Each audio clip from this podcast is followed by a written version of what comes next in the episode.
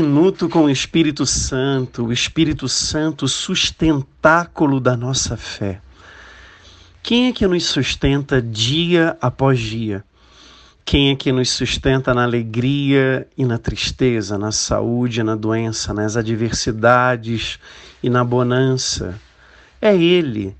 Embora muitas vezes nós não tenhamos noção do trabalho do Espírito em nós, o Espírito foi enviado também para guardar o depósito que cada um traz na alma, um depósito de fé, um depósito de confiança. E essa fé não é apenas uma fé natural, é uma fé sobrenatural, porque ela é dom divino, ela é graça e carisma do Espírito Santo.